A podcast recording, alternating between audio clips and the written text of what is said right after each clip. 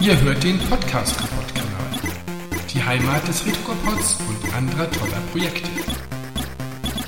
Es folgt Musikkompott.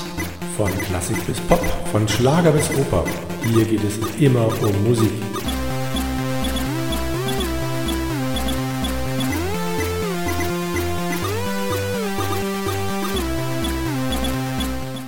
Queen, Freddie Mercury, Brian May, Roger Taylor und natürlich John Deacon.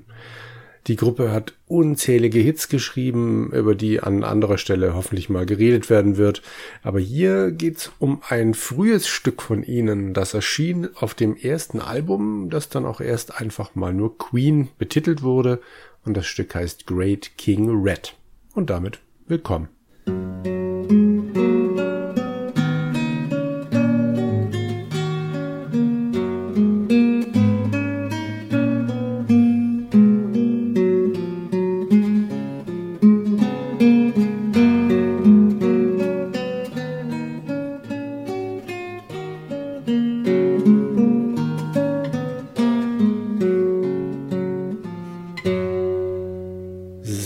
Great King Red also, geschrieben von Freddie Mercury 1971, aufgenommen 1972 und schließlich dann auf dem Album gelandet 1973. Wobei geschrieben von bei Queen ja immer eine etwas knifflige Sache ist, wenn ich der offiziellen Biografie Glauben schenken darf, die ich vor boah, 20, 25 Jahren mal gelesen habe und die echt schlecht übersetzt war, dann hat Freddy schon früh vorgeschlagen, dass der Songwriter-Credit immer dem Texter des Songs zufallen solle. Völlig egal, wer dann was zur Melodie beigetragen hat.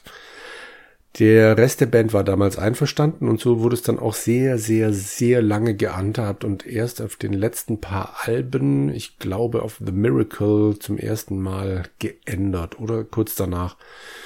Wie auch immer, es hat natürlich dann immer dazu geführt, dass jeder wollte, dass seine Songs darauf landen, aber am Anfang waren sie alle noch relativ gleichberechtigt beieinander. Der Text von Great King Red stammt also von Freddie Mercury. Der Rest der Band war hier auch definitiv nicht untätig und hat so einiges beigesteuert, worüber wir dann gleich mal noch reden. Aber erstmal den Text. Über den kann ich gar nicht allzu viel sagen, der ergibt nämlich überhaupt keinen Sinn. Also für mich.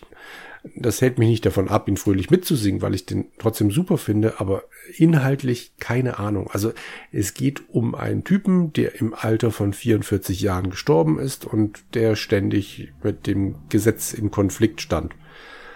Ja, und dann kommt irgendwas mit einer Mutter und dass man nicht der Bibel glauben soll und äh, keine Ahnung. Aber es gibt eine echt schöne Seite im Netz, auf der sich die Queen-Fans über den Sinn einzelner Songtexte austauschen können. Und bei Great King Red gehen die Interpretationen, ja, also erstmal von einer losen Verbindung zu Al Capone. Da passt aber das Todesalter nicht, habe ich gerade mal überprüft. Dann gibt's eine britische Comedy-Theatertruppe namens Grand Order of Water Rats, mit der das dann angeblich zusammenhängen könnte. Und dann geht's aber auch bis hin zu der Feststellung, dass die Queen nie besonders gut in Texten war. Kann man drüber streiten, aber ja. Was auch immer Mercury da von sich gibt oder was er damit sagen möchte, der singt es mit einer Dringlichkeit, die den Hörer dazu bringt, ihm zuzuhören. Und sei es nur, weil er im Text auch immer wieder betont, now listen, all you people. Und besonders schön sind die Überleitungen zu den Gitarrensoli gelungen. Da singt er nämlich am Ende der Strophen immer, warum soll ich euch das denn erzählen? Wollt ihr es nicht lieber sehen? Und dieses Sehen, das ist dann das Gitarrensolo. Das finde ich ein echt klasse Kniff. Ja, Gitarrensolo, damit haben wir auch die Überleitung zur Musik geschafft. Brian Mays Gitarre und im Mittelteil das Schlagzeug von Roger Taylor beherrschen den Song. Zum Klang von Mays Gitarre, die Red Special heißt, gibt es einen eigenen Wikipedia-Eintrag, der sich in bestimmt wahnsinnig vielen interessanten Details verliert. Aber für uns hier ist vielleicht wichtig, dass May die Gitarre zusammen mit seinem Vater aus Kaminholz und Motorradteilen und einem Brotmesser selber gebaut hat.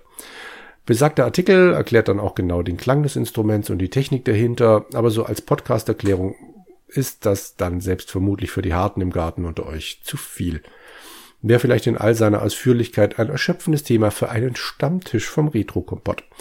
Jedenfalls zwar ist Great King Red ein frühes Queen-Stück, aber der May-Gitarrenklang samt dem Münze statt Plektrum-Anschlag, der ist schon da.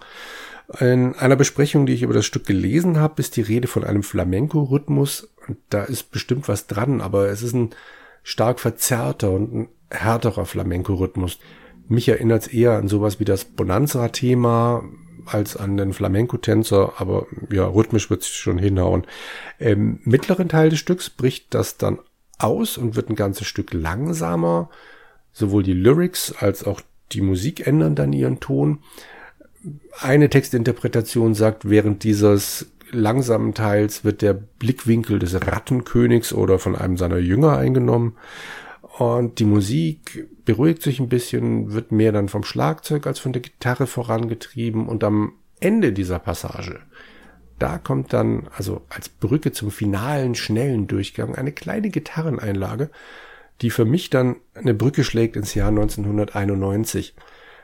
Da gibt's so eine kleine Akustikeinlage, die May bei Innuendo zaubert. Und die klingt hier schon an.